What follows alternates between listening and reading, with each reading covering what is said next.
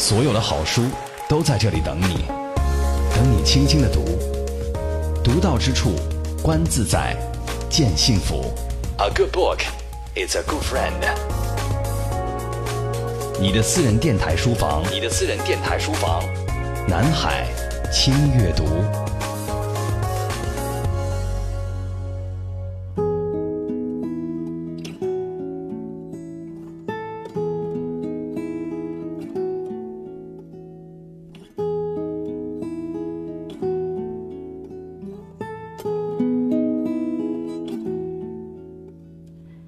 阅读的名义释放思想的力量。这里是轻阅读，我是周薇，代表本期责任编辑丁旭，感谢各位的守候。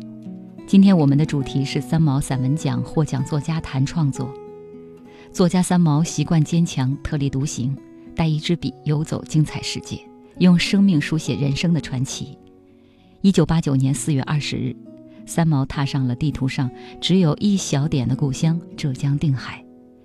小沙女三毛重情重义，深深眷恋着故乡，故乡也没有忘记她，用各种各样的方式来纪念她。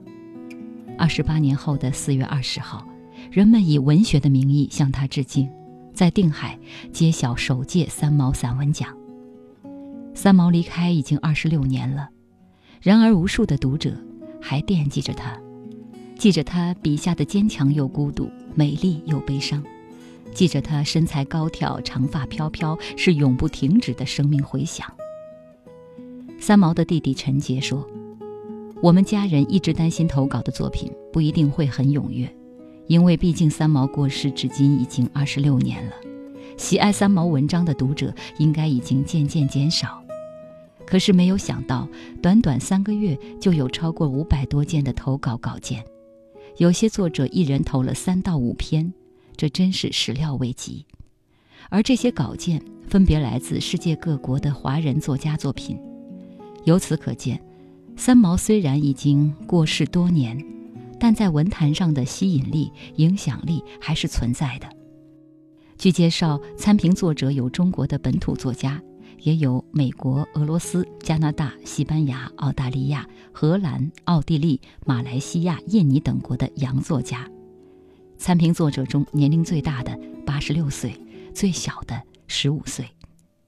首届三毛散文奖，不单为作家们提供了展示的机会，也为文学爱好者和三毛粉丝提供了一个交流互动的平台。本期节目，我们循着三毛回乡的足迹，约会在海边，欣赏获奖作品片段，听作家们谈论生活与当代散文创作。首届三毛散文奖收到了来自世界各地华人作家的作品，他们以各自独特的发现、体验与表述，书写深邃、生动与诗意，继续华语散文写作的新篇章。本期新阅读精选获奖作家的散文创作谈，一起欣赏获奖作品的灵光与精彩。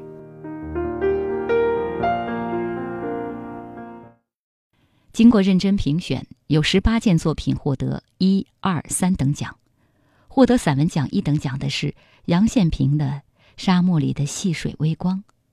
评委会的颁奖词是：“从沙砾到大漠，从暴风到凝密，从草芽到胡杨，从羁旅到留住，无数生命的迹象，给心灵以欢喜，如最柔软的笔尖，蘸着原汁的湖。”阴沉原色的野，如今的中国文学正经历着从人的故事向生灵的文学跋涉的漫漫长旅。那不可忽视、不容遗漏的路标中，一定有杨宪平的作品。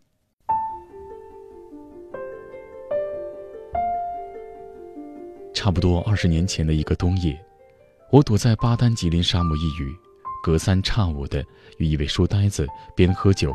便说一些与个人现实生活没多少瓜葛的事情。他是青海西宁人，大胡子，高个子，家里和办公室堆着的都是书。因为是干部，出差的机会比较多，每次到北京，他都要背回一大摞书来。我读的最过瘾的是郑也夫的《代价论》，西方哲学史算入门，以前只读一些文学名著和当代文学期刊，卢梭《论不平等的起源和基础》，哈耶克的《通往奴役之路》，罗素的《自由之路》，福柯《疯癫与文明》等书籍都是他无偿送我的。那一次，他刚从西宁探家回来，白天电话说给我带了本好书，我很兴奋。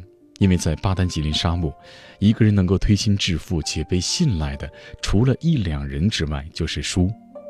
书对于彼时的我来说，无异于沙漠当中的溪水微光。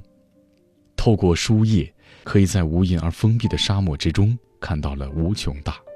在迷茫和贫苦的青春年代，找到了一个向上的通道。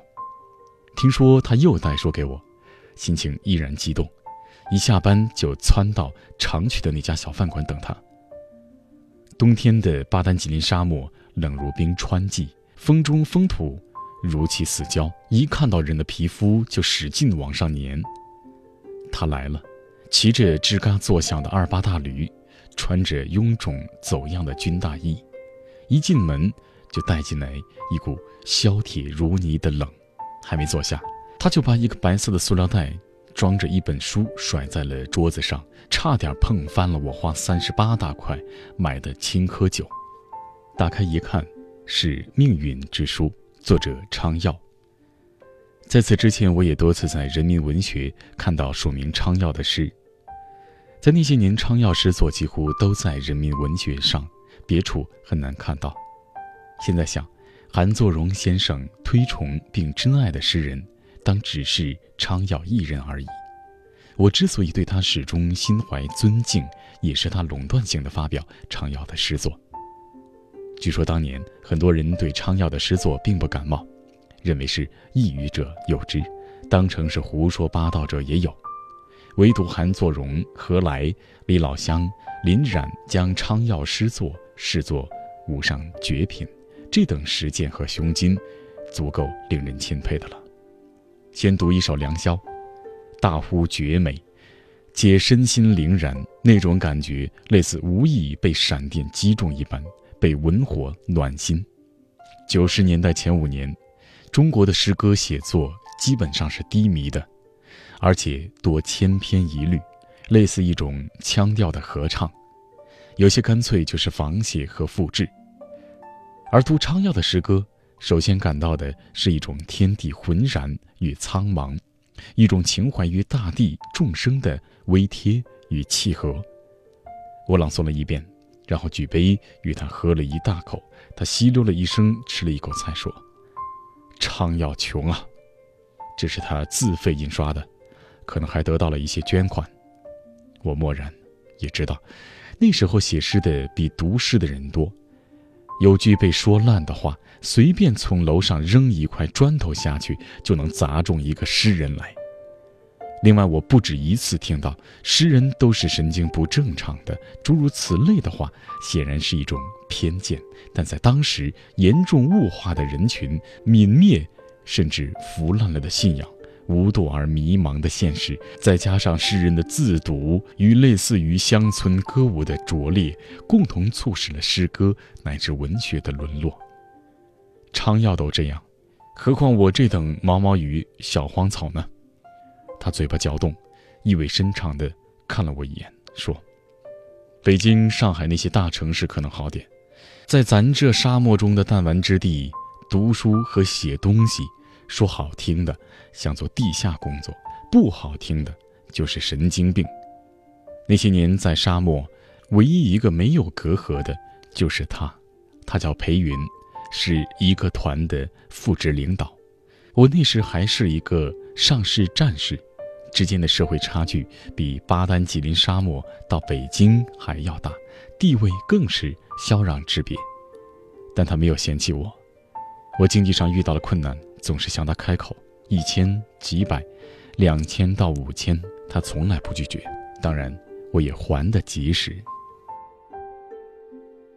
杨宪平，河北沙河人，曾在巴丹吉林沙漠从军二十年。这本《沙漠里的细水微光》是他在沙漠的生存经验与心灵顿悟制作合集。我呢，在这个西北当兵已经十八年，那个地方叫巴丹吉林沙漠，是中国的第二大沙漠。那个那个时候是空军，后来我才一零年的时候才调到成都来。我在沙漠的地方就是非常枯燥，几乎是没有人烟的一个地方。但是呢，就是部队非常多，在那个地方生活的话，呃，我觉得有一个非常好的一个特点，就是吧，一一开始从青春年少，这个十几岁、十八岁到了甘肃，到了一个沙漠里面去，这个青春就是就这个人的生活是非常的那个枯燥的。但是呢，就是那个地方待的越久，就越是荒凉的地方，是吧？你越会会发现一些东西，其他的城市里面它是不会存在的。那个地方是一个大寂静的地方，一个大荒凉的地方。其实它里面也是非常有很多的历史人文，包括你自己在这个冥想当中的奇思妙想。这个沙漠适合于放松你的想象，也适合于沉浸在孤独里面，可以找到你自己这个内心一些东西。其实呢，就是写散文呢，我也是写的时间也不算短，也不算长。我一开始我就觉得这个写诗，我也是一一一线是写诗的。写诗，我感觉到写诗是有的东西啊是不能用诗歌来完成的，散文的这这个东西啊相对来说比较自由一点，哎，然后就开始写散文，主要的写的就是巴丹吉林沙漠的一些风土人情，包括这个个人在沙漠里面的生活，生活一个状态，包括一个精神上一个状态，包包括困境，包括我自己在后来一些人生一些经历是在里面。我觉得呢，呃，散文呢，它应该就是。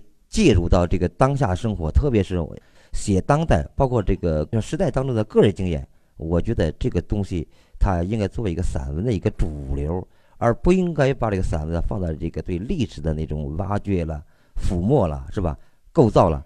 我觉得这这个当代的生活它是非常一个呃非常丰富的，呃，特别是我们这个时代正在处在一个巨变的一个时代，它其实看起来是很平静，它其实有很多东西正在发生着，就是跟很大的变化。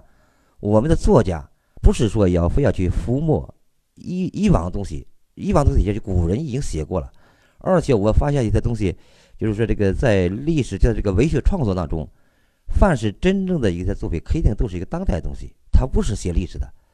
中国这个当前这个散文创作最缺的一个现场，就是当下生活，你所在的一个生活现场。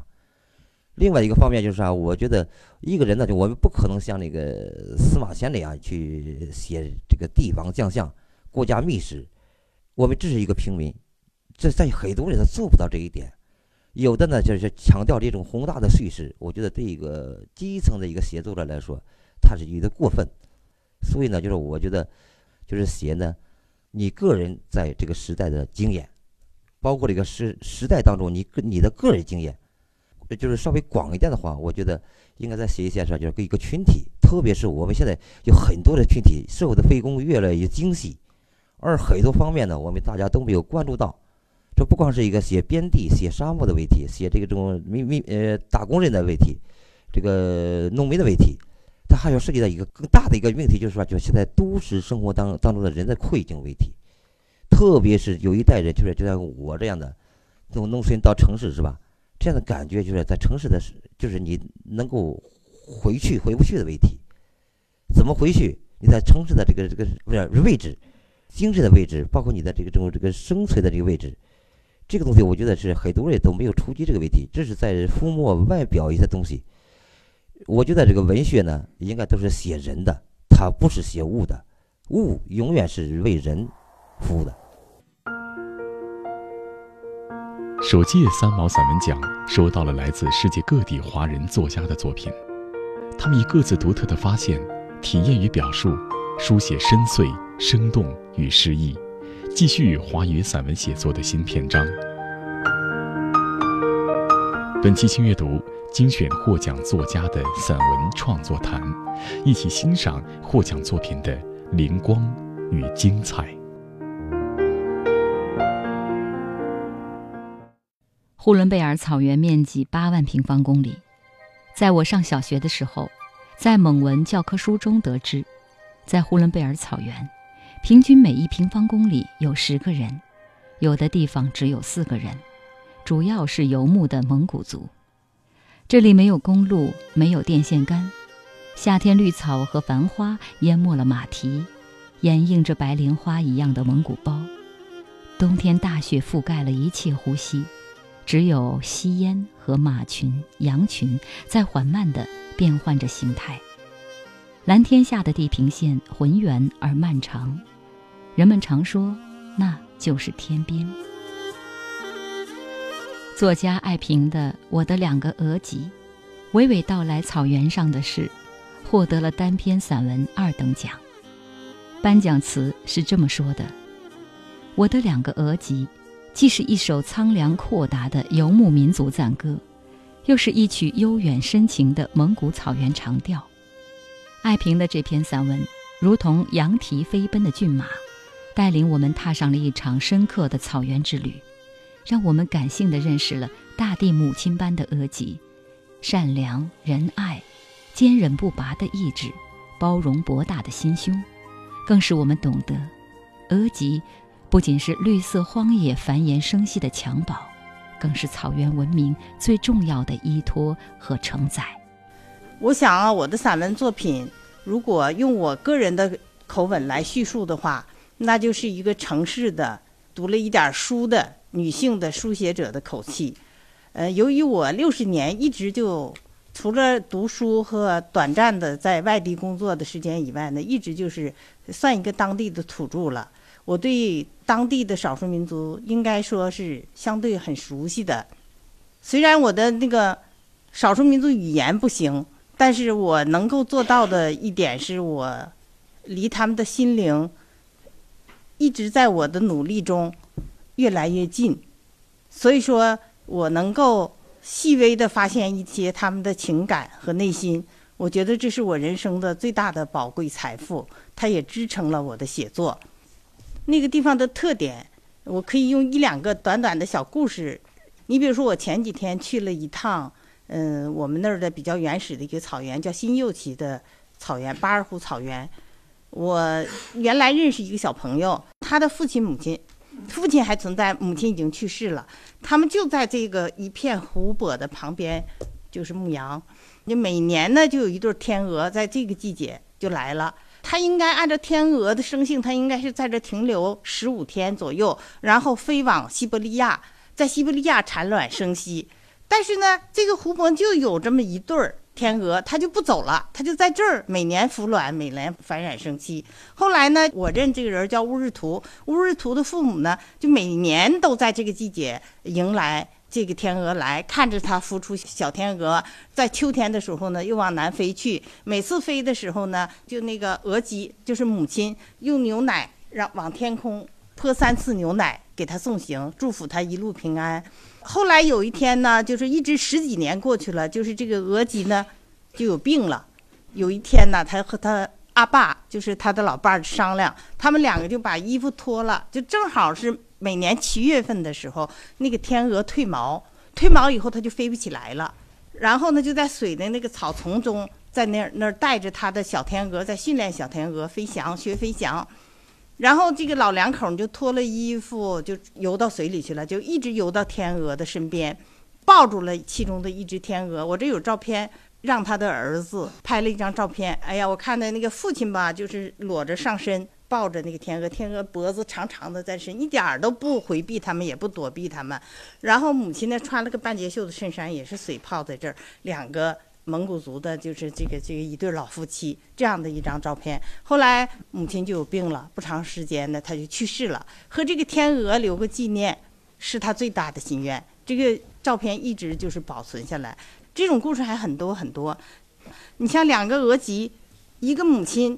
帮助别人生孩子，在我们汉族地区那是无法想象的。在我们那儿，我随时就可以找到这个孩子。他说：“我的生家在西公社，我现在呢生活在东公社，随便我就可以找到这样一些孩子。一个母亲生了好多孩子，留下自己的脐带儿当然，我那个书里边说七八个脐带实际是四五个。”这些事情都非常感人，把孩子送给人，但是特别想母爱的本能，就拿出来那个脐带儿，不停的在夜里看。所以说，我的散文呢，都是用这样的一些有诗意的细节来支撑的。每一篇散文都是这样。如果说用不用什么形容词啊，用什么来词来表达，我觉得那都是次要的。一个散文最重要的是那个散文里边的核心的细节，因为文学你永远是形象思维的。我不同意那种把一些文化随笔呀、把一些历史记录啊都算到我们的散文，应该是大包容，大概念是这样的。但是和这个艺术散文呢，应该是有所区别的。我觉得散文它也是文学，既然是文学，就要形成形象思维，形象思维就要有细节，细节必须传达一种诗意，构成一种情怀。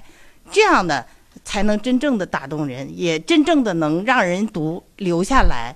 这是我对散文的这个一点想法。另外一个想法呢，我就觉得应该风格化，散文应该风格化。我们看到的中规中矩的千篇一律模式，在写法上、文本上模式是一样的，差不多的。学前人的好散文，完了不停的那样的那种构思，典型的有很多，我就不举例子了，那样太多了。应该风格化一些，跟你的土地。跟你的经历、跟你的表述习惯、跟你的性格等等都融合起来，还是要靠真实的感情和真实的生活的积累。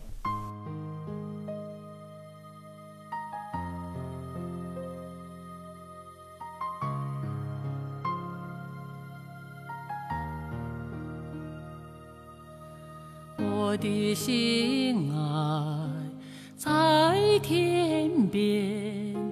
天边有一片辽阔的大草原，茫茫草原，天地间，洁白的蒙古包散落在河边。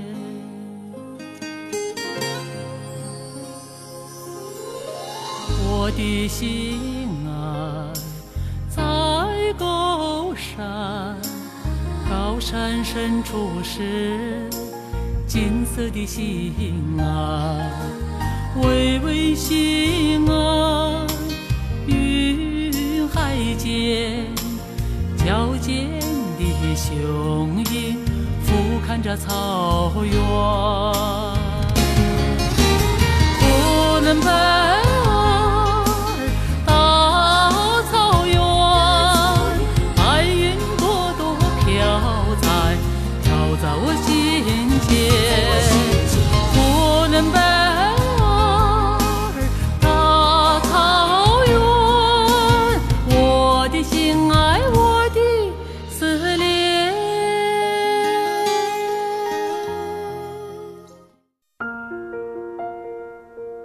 首届三毛散文奖收到了来自世界各地华人作家的作品，他们以各自独特的发现、体验与表述，书写深邃、生动与诗意，继续华语散文写作的新篇章。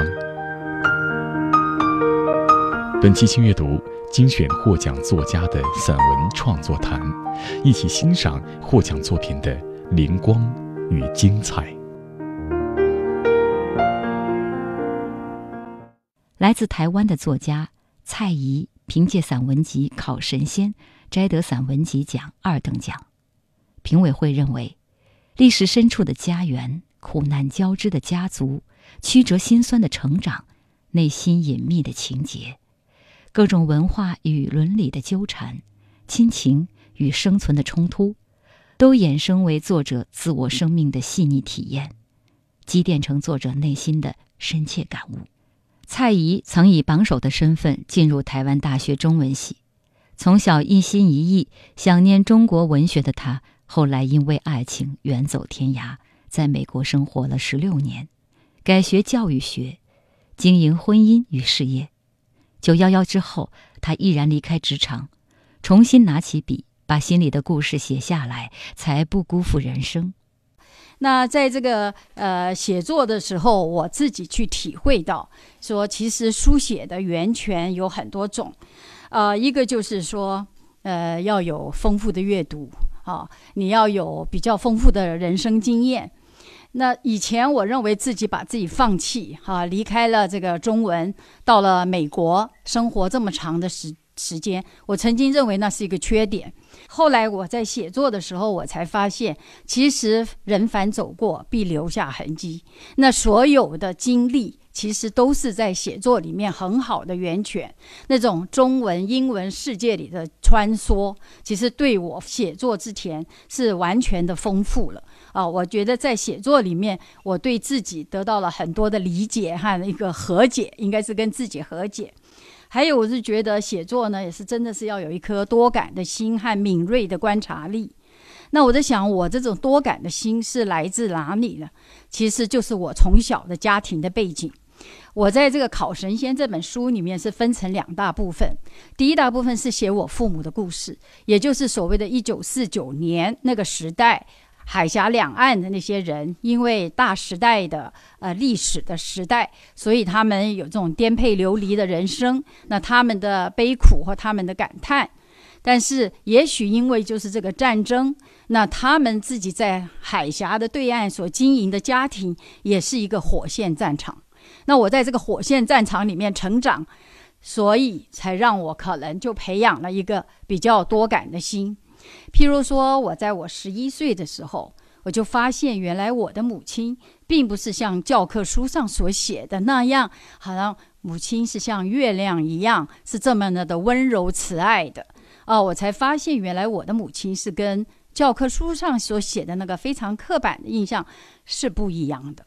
原来我的母亲比较像是在一个小阁楼上非常歇斯底里的女人，那这样子的一个发现，其实等于是对我自己的童年世界是一个很大的一个打击，好像就在瞬间，我的童年就粉碎了，然后我眼睛就张开了，然后懂得去了解大人世界。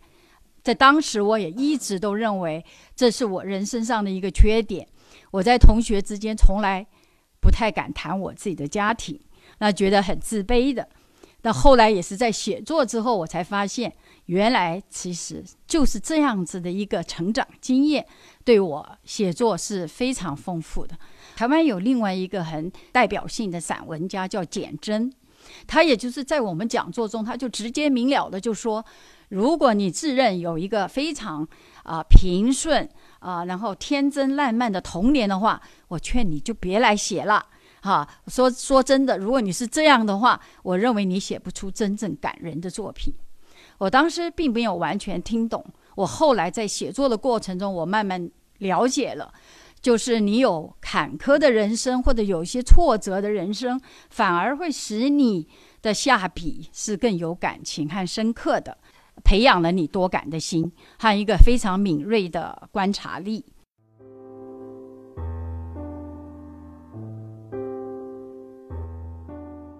母亲在世时，因她一贯的强势，我心目中的父亲是一个沉默寡言、永远陪着笑脸、没有自我、没有声音的影子。但母亲往生后，我和先生把父亲接到家里来照顾。这才发现一个完全不同的父亲，爱讲故事的父亲。不过，父亲讲的故事年代随着时日往前移，逐步以倒退的方式进行。五年前的夏日，在树梢第一声蝉鸣中，他还讲十六岁时因为抗日战争而离开农村，跟着学校看遍大江南北，由中学念到大学的辉煌岁月。这同时也是造成他永别家乡父母、一生无法团圆，让他痛得刺骨锥心的烽火岁月。这段父亲人生旅途中最重要的转折，居然没多久，就在他的脑细胞的逐一死亡下，几经翻腾，彻底消失了。接下来，他就只记得十岁在老家西门外的枣树园里抓神仙，拿回家烤着吃、烧着吃的欢心。我问他。什么是神仙？他很讶异的回答：“神仙就是蝉的幼虫，你这都不知道吗？”从来不知道老家有果园的我，好奇的追问：“枣园有多大呀？”有三行，每行有六棵枣树。夏天傍晚时分，油滋滋的神仙就都从土里爬到树干上，我眼尖，一次能抓上十几只呢。我随着父亲精彩的描述，想象包覆在土里。度过漫长岁月的神仙，还没有挣开它的壳，在耐心等待雷的启示或节气的更换，黑暗中悠悠的，他终于听到了属于他的呼唤。于是从较松软的地洞爬出头来，缓慢地爬上枣树干，用如针般的嘴刺汲取清新可口的绿树枝。他听到孩童的嬉闹声，想与他们共戏，没料到自己尚未羽化的身躯会成为布施的祭品。我那才十岁左右的父亲，万分欢喜地找到众神赐下的补养品，从地上、从树上，一一抓住它们，高兴地跑回厨房里生着柴火的炉灶边，挤在正忙着蒸红枣发糕的奶奶身旁烤神仙。那股油香味儿，在蒸汽氤氲的厨房里盘旋回转，久久不散。不知道父亲烤的是神仙，还是人间烟火。接着，父亲退化成了七岁小孩，在土灶的城墙上，跟着打更的人巡逻。他不怕摔，因为城墙有一米多宽。他还在家门口供牲口喝水的大水塘里游泳。我问：“谁教你游泳啊？”“哪还用教？看看人家怎么游，不就会了吗？”游泳有这么简单吗？我打开记忆之窗，依稀看见多少年前，在东港大鹏湾。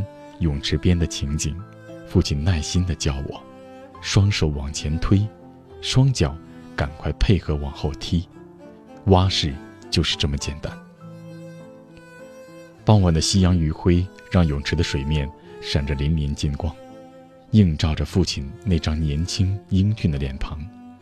我搂着他的脖子撒娇地说：“我就是学不会嘛，再教我一次。”父亲说故事有固定的模式。说完了夏天在大坑里游泳，接着他一定会说：“大坑冬天结冰后，可以在上面打滑。”我听不懂他的土话打滑，让他愣了好一大会儿，然后结结巴巴、比手画脚的解释：“就是跑跑跑，滋滋滋。”父亲的一生似乎也就这样从大坑的冰面上“呲”的一声，快速溜滑了过去。了无痕迹。蔡姨的父亲晚年失智，老人最后的五年，生活在女儿的照顾下。蔡姨坦言，这五年半对她是极大的考验，让她看到了人生的老、病与死亡，因此也极大的丰富了她的写作。对于年轻的创作者，蔡姨说：“也许他们没有太多的人生经验。”可以从多元的阅读，包括影视剧的观赏，来弥补人生经验方面的不足。他还建议，写作需要固定的时间和习惯，就让写作成为你生活的一部分。好，它几乎就是你的生活。因为我们以前呢，总是有一个感觉说，啊，灵感，我要等灵感来了，我才要写作。其实你养成了写作习惯以后，你每天就坐在你的那个电脑桌上。写作灵感是你创造出来的。那另外就是，我认为就是写作呢，一定要无数无数次的修改，啊，绝对不是要这个一气呵成之后就觉得非常满意，都是也非常多次的修改修润啊。每天的呃感觉，对自己的这个这篇文章，可能都会有不同的想法。另外呢，我是觉得，就是可能我们现在台湾就很常常喜欢说，你写作千万不要随便用形容词，不能用成语，不可以掉书袋，因为我们是在做创作，也写散文。第一就是要个人的生活经验，哈，要真诚，要感人，哈，所以基本上我也认为呢，写作它是可以再造人生的，人生是无法重来。人生中的非常多的创伤，非常多的遗憾，其实好像过去了就无法弥补。